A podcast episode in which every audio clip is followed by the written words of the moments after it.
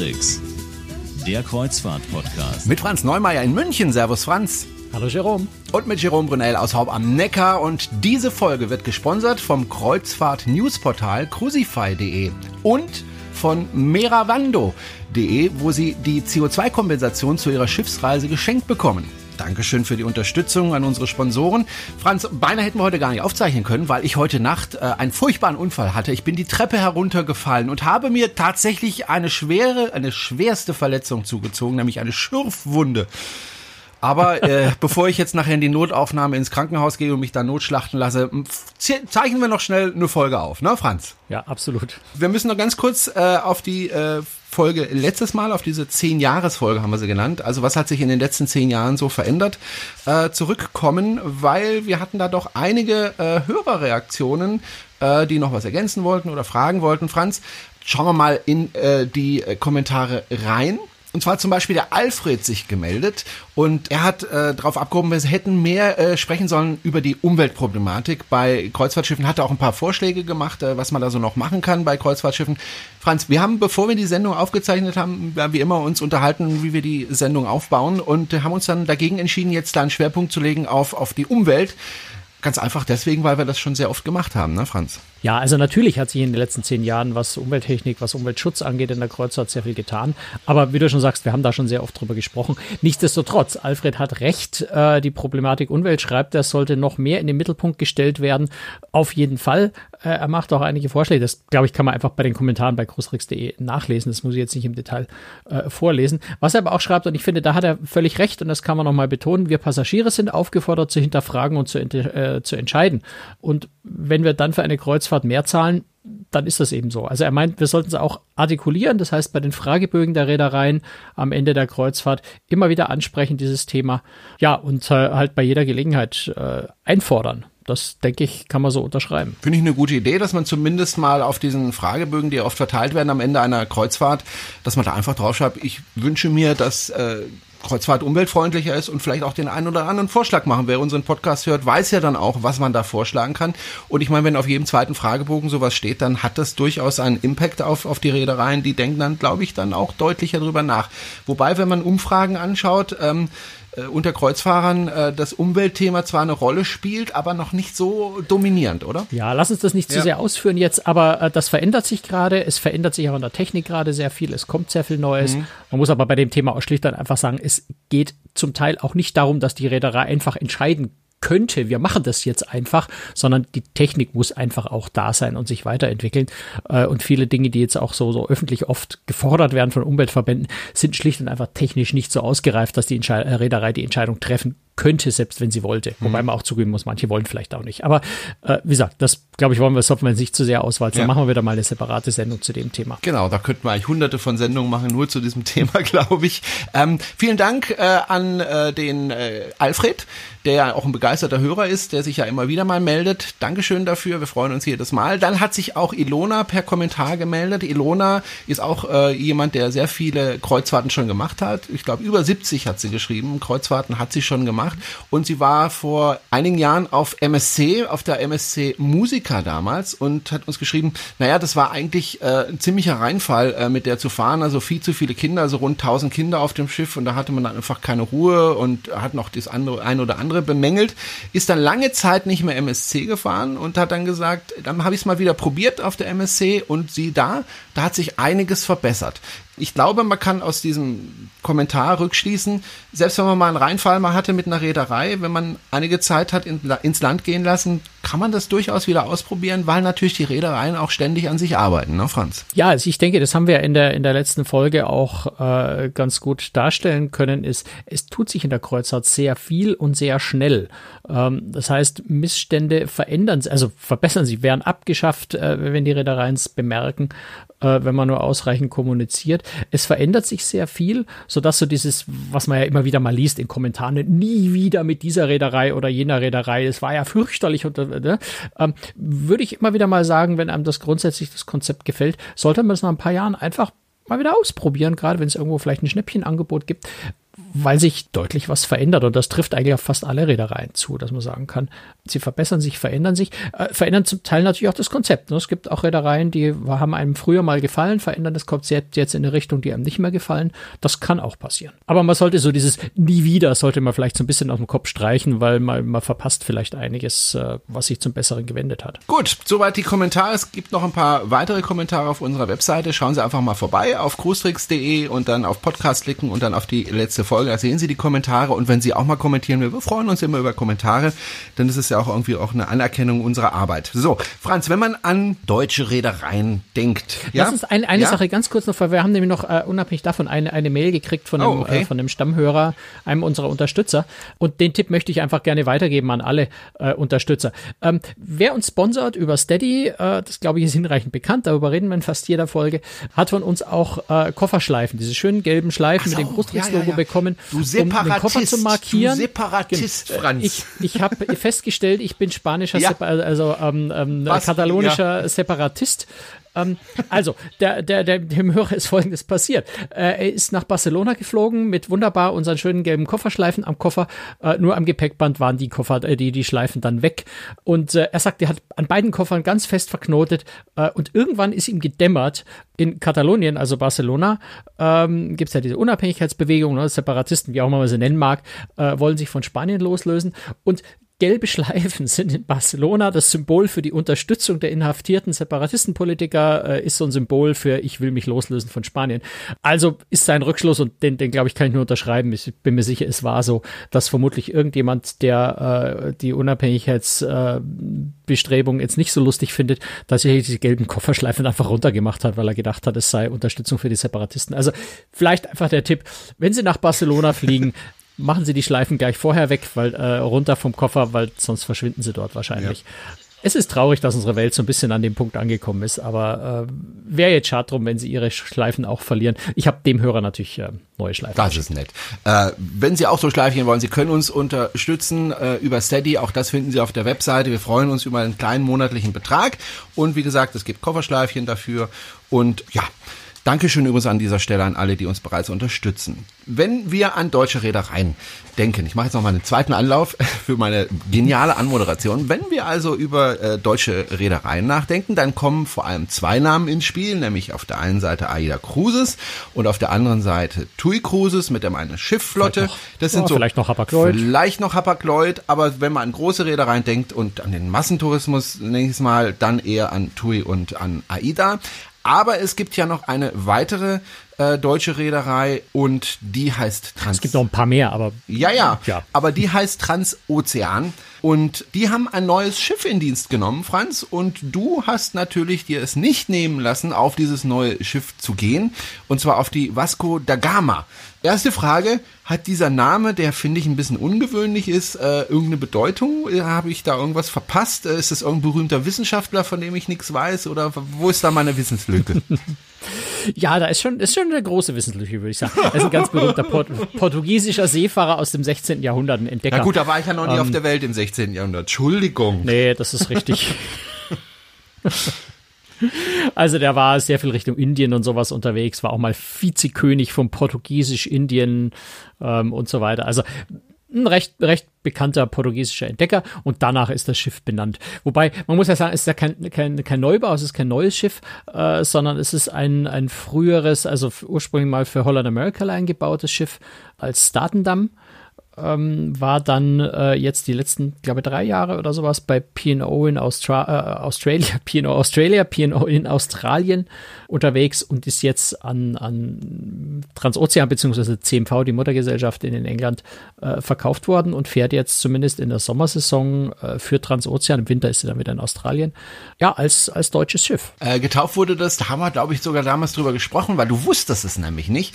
Äh, getauft wurde das Schiff ja am 9. Juni äh, von äh, Annette Louisanne und du kanntest die gar nicht. Ich schon, siehst du? Doch, natürlich die kannte kanntest die. du, glaube ich, damals nicht. Aber jetzt hast du sie. Doch, echt? kannte ich schon, was? natürlich, weil sie in meinem European Song Contest Deutschland. Oder was? Du Na, hast sie nicht gekannt. Weil Annette, nein, ein, Annette Louisanne hat mal den äh, Deutschland im, im European Song Contest vertreten und Sicher? Äh, von daher kenne ich sie. Nee, hat sie nicht. Doch, natürlich hat sie. Nicht im deutschen Song Zusammen mit dem, wie, wie heißt der Du verwechselst Comedian? sie nämlich mit äh, hm? einer anderen Sängerin, dieser ganz schlanken, äh, dessen Namen mir jetzt gerade Lena Louisiana. Nee, nee, nee, nee, nee, nee, nee. Da, dann muss ich das jetzt mal Das, googeln. das Annette müssen wir im Anschluss nochmal separat äh, diskutieren. Aber ja, das war ein, war ein Country-Song zusammen mit einem deutschen Comedian, dessen Namen mir jetzt gerade nicht mehr einfällt. Die hatten eine Band zusammen und haben Deutschland vertreten, haben irgendwie, glaube ich, den vorletzten Platz gemacht, traurigerweise. Aber Weil Annette, Annette War ein schöner Song. hat- So, um es jetzt abzukürzen, lieber Franz, das. ich habe jetzt nochmal nachgeschaut. Nein, sie hat nicht mitgemacht beim, äh, beim European Song Contest. Du verwechselst die. Und du hast damals, als wir die Folge aufgenommen haben, Das ist mir jetzt ja sehr nachhören, peinlich, aber- hast du sie nicht gekannt. So, eine relativ kleine. Sängerin, eine sehr, sehr nette Sängerin, geboren im Jahr 77, habe ich auch nochmal nachrecherchiert. Und du kanntest die damals nicht, so wie ich den, den, den, den, den äh, Portugiesen jetzt nicht kannte, hast du da eine Wissenslücke. So, darauf wollte ich nämlich letztendlich hinaus. Jedenfalls wurde das Schiff von ihr getauft am 9. Juni und du hast ja schon die Geschichte ein bisschen äh, von dem Schiff genannt. Ein wirklich wunderschönes Schiff. Sie können sich das übrigens angucken, wenn Sie möchten, auf der Webseite cruistricks.de. Da gibt's Fotos äh, auch von der Taufe. Ähm, Franz, ein wirklich wunderschönes Schiff, finde ich. So ein richtig klassisches, schönes Schiff. Ja, finde ich auch. Und äh, ich muss ganz ehrlich zugeben, ich bin, bin sehr, sehr begeistert von dem, Geschi äh, von dem Schiff. Es ist, es ist wunderschön. Ich muss ja zugeben, ich, ich google hier ja parallel weiterhin irgendwie, um rauszufinden, was das für Texas, Texas Lightning war die Band. So. Und das war. Ähm, hat die noch nie mitgespielt. ich, ich dachte, das wäre sie, aber jetzt muss ich mal gucken hier, Nee. ähm, wer, wer das ist. Nee. Ähm, Nee. sag mal, mein, meinst du, die würden das jetzt hier Olli Dietrich und. Genau. Bin ich jetzt doof? Ja. Die Band war Texas Lightning, aber. Ach verdammt, wir müssen jetzt irgendwie ziemlich großzügig schneiden, glaube ich. Nix, das wird nicht rausgeschnitten. Dein jämmerliches Versagen mit Annette Louisiane bleibt drin. Jetzt aber erzähl mal was zum Schiff. Sonst, sonst wären die, die Hörer ungeduldig mit das, dir. Das, das lässt mich hier jetzt echt keine Ruhe, oder? Aber na gut, das müssen wir hinterher klären. Ähm, es ist ein, ein früheres äh, Holland America Line Schiff, das habe ich vorhin schon erwähnt, und hat, ja, es hat riesige Außenflächen, wunderschön mit Teakholz-Decks, ein, ein ganz, ganz großes, breites Promenadendeck. Es hat ein äh, Vordeck nach vorne raus, also ganz, ganz große Fläche mit, mit Holz, also mit ganz nach vorne bis an den Bug äh, vorlaufen gehen. Das ist schon mal was, was mir grundsätzlich immer sehr, sehr gut gefällt, wenn ein großes Promenadendeck da ist, wo man in aller Ruhe Wellen und Wind und, und, und Meer und Sonne genießen kann, äh, wenn man nach vorne rausgehen kann, ganz wunderbar, gerade für Hafeneinfahrten ähm, macht das einfach riesig Spaß. Das sind so diese, diese traditionellen klassischen Schiffe, die mir persönlich auch sehr, sehr gut gefallen. Jetzt ist das Schiff aber auch bei P&O in Australien, ich glaube 2015 von denen übernommen worden und damals sehr, sehr umfangreich renoviert worden.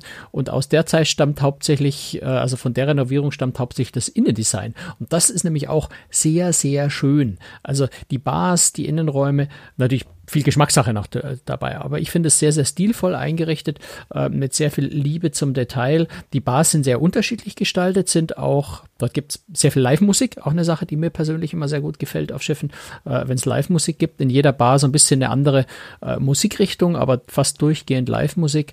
Ähm, es gibt eine Ecke, wo, wo ein Piano ist, wo dann das um das Piano rum eine Bar angeordnet ist, wo man so richtig direkt an dem, an dem äh, Klavier äh, sitzt mit Bar-Piano-Musik. Also ganz viele von diesen traditionellen äh, Elementen, die mir sehr gut gefallen. Auf der anderen Seite ist das Design aber jetzt nicht so altmodisch, dunkel, Leder, Holz und sowas, äh, sondern eigentlich recht modern. Also eine wunderbare Kombination für mich persönlich jetzt äh, betrachtet aus, aus klassischem äh, Seefahrer, äh, Kreuzfahrtschiff und modernem Design. Gefällt mir persönlich sehr, sehr gut. Vielleicht ein paar Zahlen zu dem Schiff. Von der Länge her ist es 219 Meter lang. Ich, ich habe immer, wenn ich dieses Schiff sehe, muss ich ehrlich sagen, habe ich so ein bisschen die Mein Schiff Herz, ehemalige Mein Schiff 2 im Hinterkopf. Äh, wobei die Mein Schiff Herz ein bisschen größer ist. Die ist immerhin 50, fast 50 Meter länger als, als das. Ähm, aber 219 Meter lang ist dieses Schiff, 30 Meter 80 breit. Äh, 1150 Passagiere maximal in 630 Kabinen. Die Crew 557 Passagiere. Äh, das sind aber relativ wenig, finde ich, Passagiere für so ein großes Schiff. Deswegen habe ich gerade gesagt, mit der Mein Herz, die hat ja bis zu 1900 Passagiere bei 50 Metern mehr. Also da hat man relativ viel Platz als Passagier auf diesem Schiff, oder? Es ist alles ziemlich großzügig, ja. Also du hast, äh, das Theater hat, glaube ich, 600 Plätze, also sind, sind zwei Shows, wo dann alle, alle Passagiere auf die zwei Shows verteilt am Abend äh, in das schöne, das sehr, sehr schönes Theater auch auf zwei Ebenen äh, reinpassen. Auch die Restaurants sind relativ, groß, die Tische stehen ziemlich weit auseinander. Auch in den Bars äh, ist sehr, sehr viel Platz zwischen den einzelnen Sitzgruppen und Tischen. Also das ist ein sehr, sehr angenehmes Gefühl auf dem, auf dem Schiff, weil du sehr viel, Dis ja, jetzt gerade so in Bars, im Restaurant, so ein bisschen Distanz zu den anderen Passagieren hast. Es ist nicht so, dass sich die Kellner zwischen den Stühlen durchquetschen müssen oder sowas.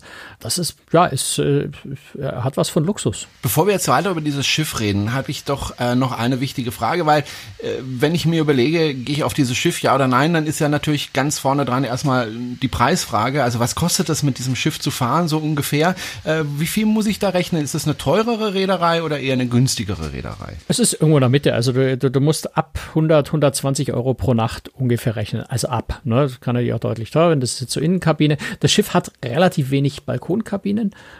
ähm, wobei doch eigentlich schon zwei Decks, aber also ein Deck mit Balkonkabinen, ein Deck mit Suiten, so grob über den Daumen jetzt, ne? Ansonsten relativ viele Außen- und Innenkabinen. Äh, und wie gesagt, so 120 Euro die Nacht ist mal ganz gut dabei. Balkon vielleicht 150, irgendwo so die Dimension. So, und dann gibt es ja Schiffe, die richten sich an äh, verschiedene Menschen, die auf dieses Schiff kommen sollen.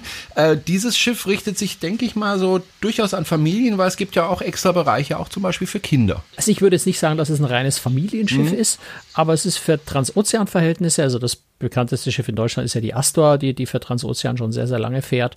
Deutlich kleiner, deutlich weniger für Kinder geeignet. Die Vasco da Gama hat einen schönen Kinderbereich, der ist jetzt nicht riesig, aber er hat eine tolle Lage ganz oben, schön mit, mit Panoramafenstern und für die, äh, für die Teenager sogar einen Außenbereich direkt hinten am Schornstein, der ziemlich groß ist. Ähm, der ist im Moment noch nicht in Betrieb, der wird gerade noch ein bisschen renoviert und soll im August in Betrieb gehen. Transozean hat das Schiff ja gerade erst vor ein paar Wochen übernommen. Also da ist noch so ein bisschen am Werden und am Verändern.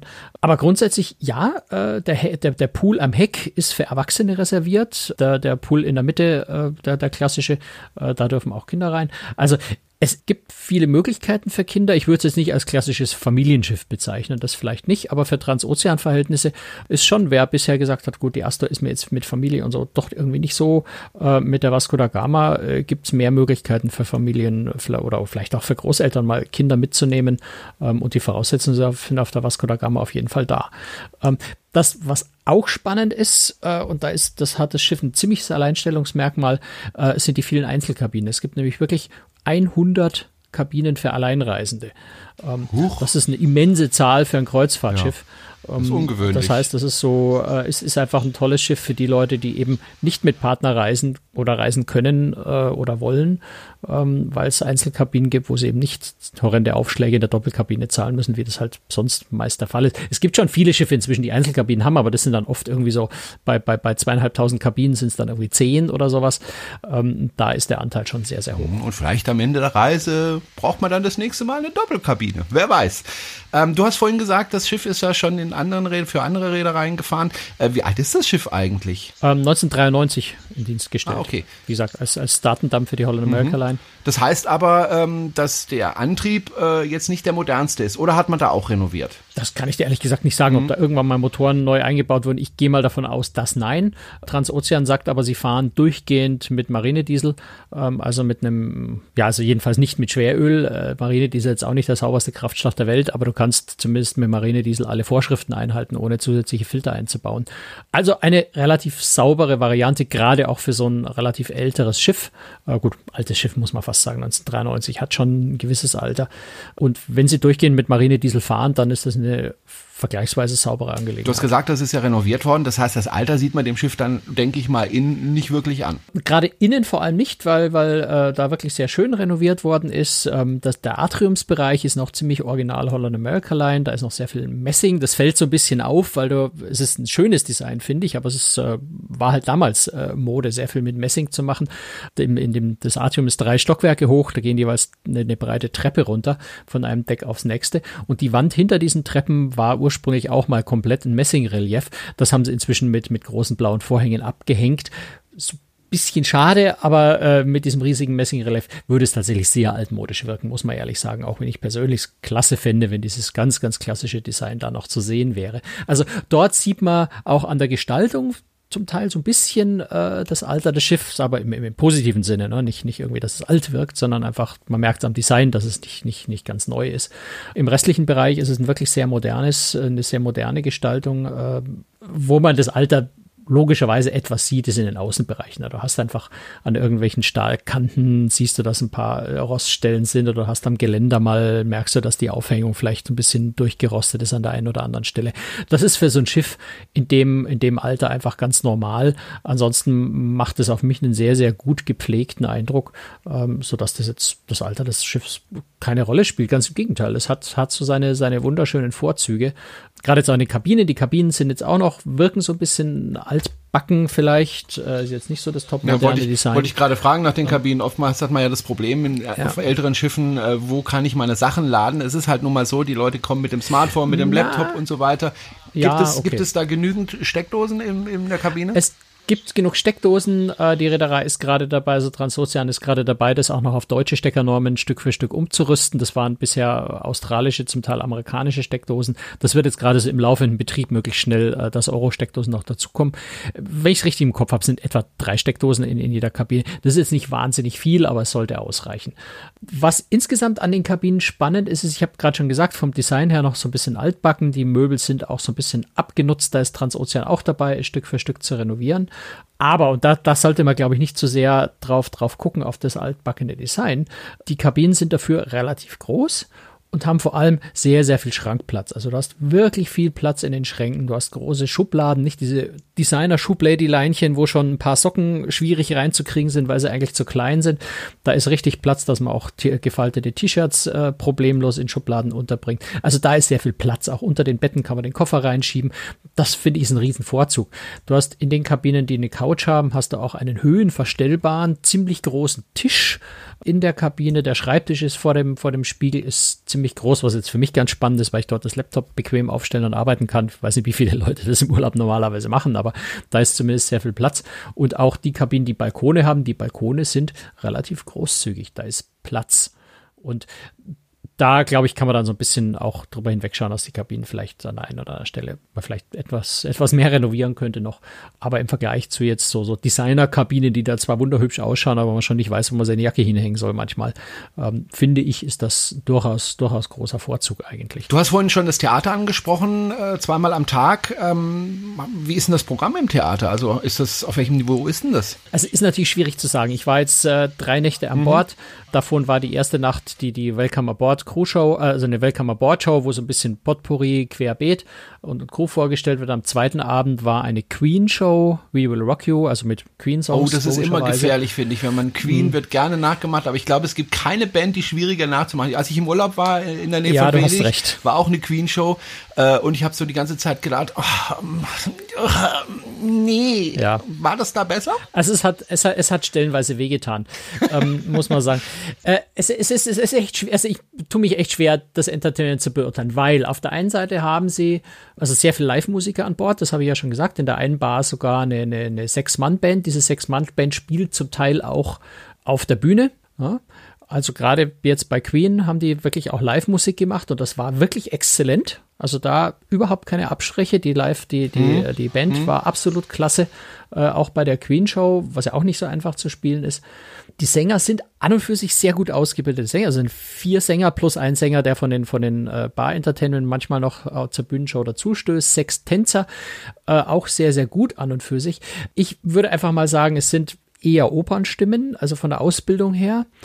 Und die tun sich dann mit der einen oder anderen Musikrichtung einfach etwas schwer. Ja, also ich vielleicht vielleicht versucht man diesen Sängern etwas mehr abzuverlangen, als ihre Ausbildung letztendlich kann. Und dann kommen ab und zu, ja, eben, wie du sagst, bei Queen schon sehr, sehr schwierig zu machen.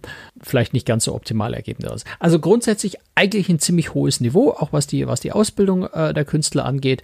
Äh, vielleicht verlangt man ihnen da so ein bisschen zu viel äh, Vielfältigkeit äh, ab, so dass sie an dem einen oder anderen so ein bisschen scheitern. Aber es ist sehr gut. Also ich, äh, ja, es, es, ist wirklich schwierig. Ne? Wenn man als Queen-Fan da drin sitzt, dann, dann äh, Wie gesagt, sitzt man schon bei dem einen oder anderen Lied Queen da und denkt ist, sich, ach, Queen ist wirklich wahnsinnig schwer nachzumachen. Müsst ihr, müsst ihr, müsst ihr dieses Lied töten. Auf ja. der anderen Seite haben sie auch ein paar Lieder, auch ein paar Lieder wirklich super, super schön gemacht. Äh, also ich würde mal sagen, das Niveau ist im oberen Drittel. Im oberen Drittel. Also durchaus kann locker mithalten mit Tui Große Saida, ja. würde ich sagen. Ähm, da fallen sie also überhaupt nicht ab dagegen. Und das finde ich schon, äh, schon eigentlich fast überraschend im Vergleich, äh, jetzt, wenn man, wenn man sonst äh, so die Schiff, Reedereigröße, Schiffsgröße, sowas anguckt. Ähm, also sehr passabel, mhm. kann man nicht anders sagen. Was wird sonst noch an Bord getan für das Entertainment? Äh, wie gesagt, ich war drei Tage an Bord, davon zwei Tage im Hafen. Also ich kann jetzt da kein, kein umfassendes Bild geben. Da müsste ich mal. Aber es gibt jetzt Wochen keine mitfahren. Wasserrutschen, es gibt keine, nein, keine Go-Kart-Bahn, nein, Eishalle. Nein, nein. Es ist, es, nein, es ist ein klassisches, äh, klassisches Kreuzfahrtschiff. Ähm, und da spielt dann mehr eben. Es gibt eine hübsche Bibliothek. Äh, es gibt so, so ein Nebenraum zur Bibliothek. The Study heißt das, ein wunderschöner, ruhiger Raum, wo man sich einfach mal mit dem Buch zurückziehen kann. Ähm, und da spielt einfach mehr so das, das, das Erlebnis Schiff spielt eine viel größere Rolle. Das ist mit der wunderbaren, schönen, breiten Promenade, wo man sich echt gerne aufhält, das Vordeck. Ähm, dann, wie gesagt, der Pool am Heck, äh, also so ein klassischer abgestufter, äh, abgestuftes Heck mit einem großen Pool, auch sehr viel äh, Freifläche, Holzboden dort. Ähm, das, das, der, der große Pool in der Mitte, da sind noch zwei Whirlpools mit dabei. Ähm, eine schöne Aussichtslounge oben heißt The Dome. Das klingt so ein bisschen nach, nach Hausmusik und, und äh, heftiger Party in der Nacht. Es ist auch ein Nachtclub am Abend, aber natürlich äh, eher in gesetzter Form. Auch da gibt's am Abend Live-Musik oben. Es ist vor allem eine wunderschöne Aussichtslounge da oben, nach vorne raus und zur Seite. Okay. Äh, jetzt lassen wir uns noch übers Essen sprechen. Auch nicht unwichtig. Äh, wie ist die Qualität des Essens an Bord? Überraschend gut. Ähm, also es ist jetzt kein, kein super duper Highlight. Das kann man jetzt bei der Schiffskategorie auch nicht erwarten. Aber es war durchgehend, äh, durchgehend lecker. Man konnte sehr, sehr gut essen. Auch recht vielfältig. Du hast äh, drei Hauptrestaurants, also ein großes Hauptrestaurant, äh, das Waterfront mit, mit klassischer eher deutscher Küche und du hast zwei, ein Mediterran, ein Mediterrania und ein Eurasia. Das erinnert so ein bisschen an TUI Großes an die Anfänge, diese Dreiteilung. Ähm, also ein asiatisches Restaurant, ein, ein griechisch-italienisches äh, Restaurant. Das war insgesamt äh, sehr fein, durchaus so ein bisschen an europäischen, gerade das asiatische auch so ein bisschen an europäischen Geschmack angepasst, aber sehr ordentlich. Das, das Nette an dem asiatischen war auch, dass, dass der Kellner uns gar nicht groß Bestellungen aufgenommen hatte. Also wir hatten einen Vierertisch und er hat uns einfach alles gebracht, was auf der Karte stand. Schöne kleine Portionen, du konntest von allem ein bisschen was probieren. Das fand ich sehr lustig.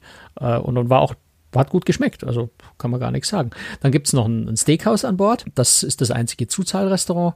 Kostet 29 Euro, also auch ein sehr, sehr fairer Preis. Die Karte ist nicht riesig, aber das, was sie haben, ist, war sehr, sehr gut. Also ich habe äh, mit einer Kollegin in Chateaubriand äh, geteilt. Das war super fein und genau, genau auf den Punkt. Also wir wollten das Medium Rare und das war auch wirklich genau Medium Rare auf dem Garpunkt genau äh, getroffen.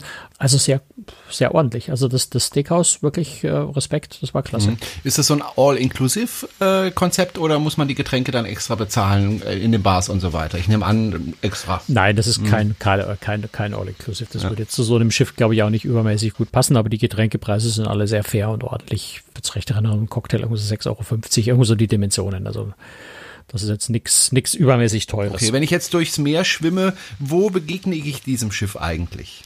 Wo muss ich da entlang schwimmen? Also ich hoffe, dass du diesem sehe. Schiff nirgendwo begegnest während des Schwimmens. Also das wünsche ich dir mit keinem großen Schiff. Weil das dürfte tragischer enden als dein Treppensturz. Ja, wahrscheinlich. Dann ähnlich als ähm, Fischfutter. Um, die, die Vasco da Gama ist tatsächlich ziemlich weltweit unterwegs. Also jetzt im, im Sommer Nordland, Ostsee, äh, Ärmelkanal, Großbritannien, britische Inseln, ähm, macht aber auch so, so eine halbe Weltreise dann. Ich habe ja schon erwähnt, sie ist im Winter äh, in, in Australien, fährt aber auch Asien. Also die ist wirklich auf sehr, sehr schönen Routen, äh, so zi fast ziemlich in der gesamten Welt unterwegs. Okay, gut. Island, Spitzbergen, eine Route zum Beispiel auch dabei, was sehr schön ist. Eine Besonderheit fällt mir jetzt gerade noch ein, die man, glaube ich, erwähnen sollte, weil ich das ehrlich gesagt auf sonst überhaupt keinem Schiff äh, bis jetzt gesehen habe, ähm, nämlich das Spa. Also natürlich klar, Spa, normale Behandlungen äh, kosten extra, das ist immer und überall so. Aber du hast eine, eine Thermalsuite, also das diesen schönen steinernen Wärmeliegen, die kosten ja normalerweise auch extra Geld, die sind kostenlos mit inklusive, was sehr, sehr angenehm ist. Und auch Saunen, also eine Aromatherapie, eine Dampfsauna und eine nach Geschlechter getrennte äh, finnische Sauna äh, ist alles inklusive. Also Saunen sind bei der anderen, einer, einer, einer, bei der einen oder anderen Reederei äh, auch kostenlos inklusive, aber diese Thermalsuite wüsste ich jetzt keine Reederei, wo man da auch ohne Aufpreis rein darf. Mhm. Und auch im Fitnessstudio, äh, auch da, wenn da also Spinning-Kurse angeboten werden auf den Trimrädern, äh, Yoga und sowas, das kostet typischerweise auch Geld, ist auch äh, bei, bei Transozean in dem Fall auch äh, im Reisepreis schon inklusive. Also da ist sehr viel mit dabei, was man sonst äh, extra bezahlen muss, was ich ganz, ganz angenehm, ganz schön finde. Also wer mal was anderes machen will, außer AIDA oder TUI oder sonstige Reedereien, kann ja auch mal diese Reederei ins Auge fassen. Ich glaube, das ein sehr interessantes Schiff und vor allem ein wirklich wunderschönes Schiff. Und die Kinder kann man auch mitnehmen, die sind auch versorgt. Also rundum. Und so ein bisschen klassische, klassische Kreuzfahrt, nicht Genau. die, die moderne Halligalli-Party, äh, sondern einfach klassisch, wo noch die Seefahrt im Vordergrund steht und einfach sagt, ich, ich bin persönlich sehr begeistert von dem Schiff. Das Schiff als solches gefällt mir super, super Und- gut. Aber es ist natürlich auch Und dazu noch interessante Destinationen und nicht immer die gleiche Rennstrecke im Mittelmeer oder in der Ostsee. Das ist ja, Ja. auch mal was. Korrekt, korrekt. Gut, das war's für heute. Dankeschön für Ihre Aufmerksamkeit. Wir hören uns in zwei Wochen spätestens wieder und dann wieder mit Neuigkeiten aus der Kreuzfahrtindustrie, kann man so sagen, ne, Franz? Und äh, wenn Sie uns unterstützen wollen, können Sie gerne auf der Webseite. Franz. Und wenn, Sie, und wenn Sie wissen, welche Sängerin das war, die mit Texas Lightning für den European Song Contest mitgespielt hat. Es war Ich nicht. habe mich inzwischen überzeugt, es war nicht Annette Ja, es war nicht Annette Ähm, Louisan. äh, gerne, gerne eine Mail, Mail an mich, weil äh, also bei den Wissenslücken steht es ich jetzt hab's immer noch 1 zu nicht 1 zwischen rausgefunden. uns. Mal sehen, wie es weitergeht. Wer dann am Schluss der strahlende Sieger ist. Tschüss, Franz. bis dann, ciao.